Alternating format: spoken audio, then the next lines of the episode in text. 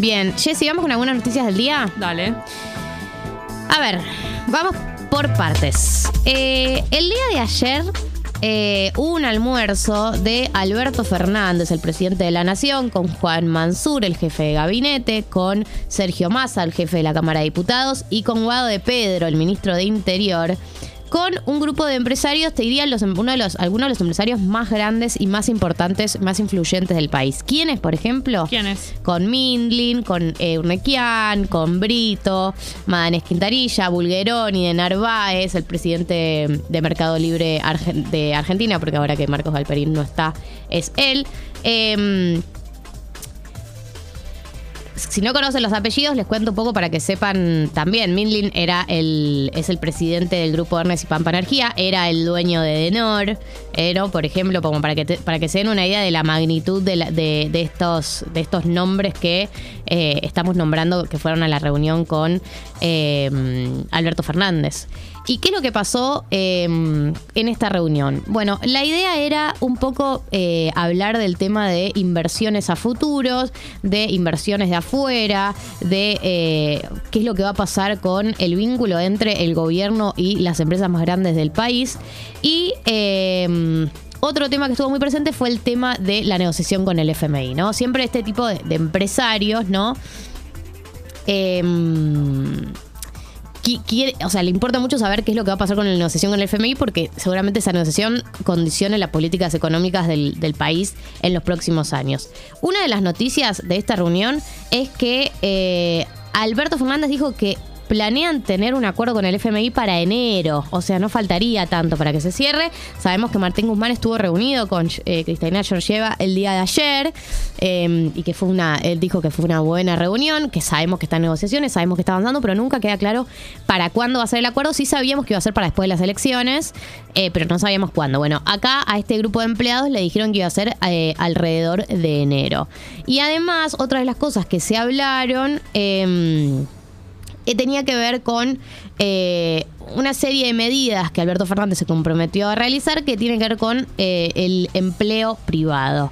¿Cómo o sea, ¿por qué la relación venía medio debilitada? Bueno, eh, tenía que ver en parte con eh, lo que fue la, el intento de estatización de Vicentín. Cuando Alberto Fernández, no sé si recuerdan, ayer ese tiempo, año 2020, em, se levanta Alberto Fernández un día y dice, tengo una buena noticia, vamos a estatizar Vicentín, esta empresa que el banco le dio préstamos enormes y que nunca devolvió, que es plata de todos nosotros, eh, que es defraudación del Estado. Bueno, cuenta toda una serie de situaciones con respecto esta empresa y em, se transforma en un lema de la oposición Vicentín, ¿no? Todos somos Vicentín, empiezan a haber marchas a favor de Vicentín, no sé si recuerdan esa época de la Argentina. Sí, que de hecho muchas personas supimos que era Vicentín en ese momento momento marchas todo el mundo a, mencionarlo y ahí lo conocía. De Vicentín. El proyecto lo había presentado Anabel Fernández Agasti. Se lo acerca la senadora Anabel Fernández Agasti, que quiero decir que me la encontré en el aeropuerto de Mendoza. ¿Qué sentís, Gali? Nada, me, sorprendió de ver a, la, a una de las corresponsables de la, del primer, la primera crisis política de este gobierno, porque no sé si recuerdan, Vicentín fue la primera crisis política del gobierno por fuera de la pandemia, digo, ¿no? Pre-pandemia. O sea, ya era la pandemia. Pero pre. Pero por, claro, por fuera. Eh, la vi y dije, ay, claro, vos estuviste re involucrada. Porque además, como lo cuenta Alberto Fernández, y la información que tenemos es que ella se lo acercó y le dijo, bueno, me parece un planazo, vamos para adelante. Ella le acerca como este proyecto de, estatización.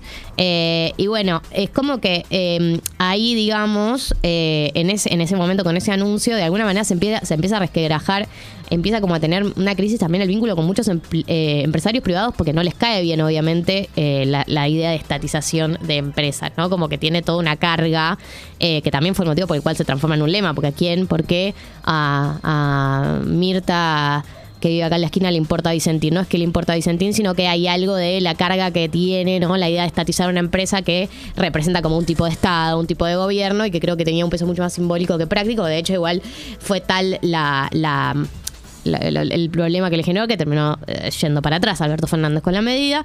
Pero bueno, ahí fue como uno de, las, de los momentos eh, donde se empezó a enfriar la relación con los empresarios y yo creo que de cara al 20 a noviembre, pero al 2023 también, empieza esta nueva etapa del gobierno donde van a intentar de todas las maneras posibles darle vuelta al resultado de la elección. Así que eh, este es otro de los motivos por los cuales se reunieron y se comprometieron a hacer medidas pro empleo privado. Eso por un lado. Por otro lado, eh, dieron de alta a Mirta Legrand, que va a continuar su recuperación en la casa. Estuvo 12 días internada en el sanatorio porteño Mater Dei por una obstrucción coronaria que condujo a la, colocación de dos stents. Em, la, dieron de alta el día de ayer. Hay unas fotos eh, en el auto. Ella tiene 94 años. Em, y eh, en teoría viene de una recuperación sin inconvenientes y va a continuar su restablecimiento en su hogar. Mucho aguante, Mirta, ¿no? Mucho aguante, Mirta. La verdad que es invencible. es invencible. En tercer lugar, eh, por el mes del cáncer de mama van a realizar mamografías gratuitas durante todo octubre. La Fundación LALSEC, que trabaja en la prevención y concientización en torno al cáncer de mama, al, cáncer, al cáncer de mama, eh, va a brindar mamografías gratuitas durante octubre para quienes no tienen cobertura médica. Eh, pueden buscarlo en la página del ALSEC eh, y van a ver en distintas localidades lugares fijos donde van a estar haciendo mamografías. Recordá que si tenés más de 40 años, en caso de no tener ningún antecedente, eh, es recomendable que te hagas anualmente una mamografía porque el cáncer de mama es uno de esos eh, cáncer que se recontra pueden prevenir y que si, lo agarras a tiempo se recontra puede manejar. Eh, entonces es importante que una medida tan chiquita y tan puntual como una vez al año hacerte una mamografía puede cambiarte la vida. Así que en ese sentido también para que lo tengamos presentes todas las personas. Sí.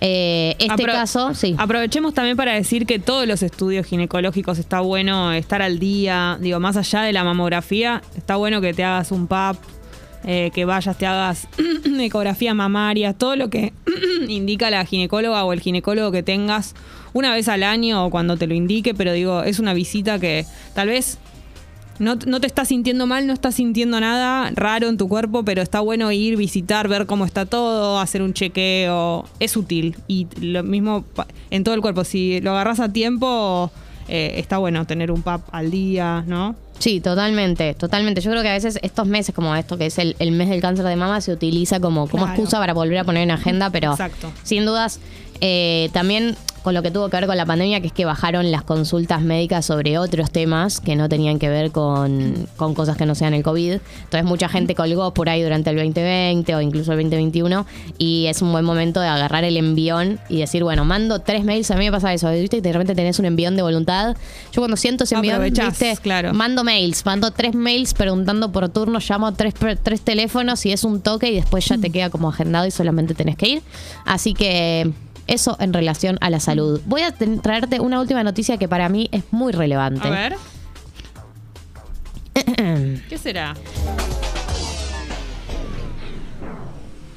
La grabación del video de Tangana y Nati Peluso le costó el puesto al deán de la Catedral de Toledo. ¿Se dice deán? Gracias, porque soy juría. El deán ¿Por qué? Porque el video se filmó en la Catedral de Toledo. Claro. Eh, no va a continuar en su puesto el deán de la Catedral Primada de Toledo, Juan Miguel Ferrer. A partir del, 17, del 16 de octubre deja su puesto porque él fue el que otorgó la autorización para la grabación del video Ateo de Zetangana y Nate Peluso, que provocó el enfrentamiento entre la cúpula de la iglesia toledana y las críticas de los fieles que llegaron a convocar a un rezo colectivo en las puertas del templo para lograr la reparación por lo ocurrido. Me encanta esto. Eh, lo ensuciaron, ensuciaron la catedral. Eh, el arzobispado explica que el arzobispo de Toledo, Francisco Cerro, ha recibido este martes en audiencia al deán de la Catedral Toledana eh, y que pedía perdón institucional en nombre del propio y de las diversas instancias del Cabildo en la medida que han tenido responsabilidad por cuantos errores y faltas se hayan podido cometer de palabra, obra y omisión en los hechos de los últimos días. ¿No? Eh, básicamente eh, lo que pasó fue que un grupo de fieles le pareció una cosa, una falta de respeto, digamos, que hayan realizado ese video tan sexual en la Catedral de Toledo y le costó el puesto al deán. Muy provocador el video desde, desde el principio, que si no lo vieron, lo pueden ver en, está en YouTube, obviamente, ateo, pero eh, es como que los curas le espían a Nati y da la sensación de que se están calentando y después ellos bailando eh, bachata ahí adentro y después la parte final con el tema de las fotos y las selfies es todo provocador. Me siento muy emparentada con Nati y con Zetangana porque a mí me echaron del Vaticano, así que soy como ellos. Yo, Jesuit Jessie. Y sí. Nosotros los provocadores, los transgresores, somos así. ¿Entendés? Vamos Así por sos, la vida No te importa absolutamente generando eh, incomodidades en la gente y bueno, ¿no? Después, qué sé yo, vamos por ahí, nos quieren copiar, después vienen atrás de nosotros y nos quieren copiar.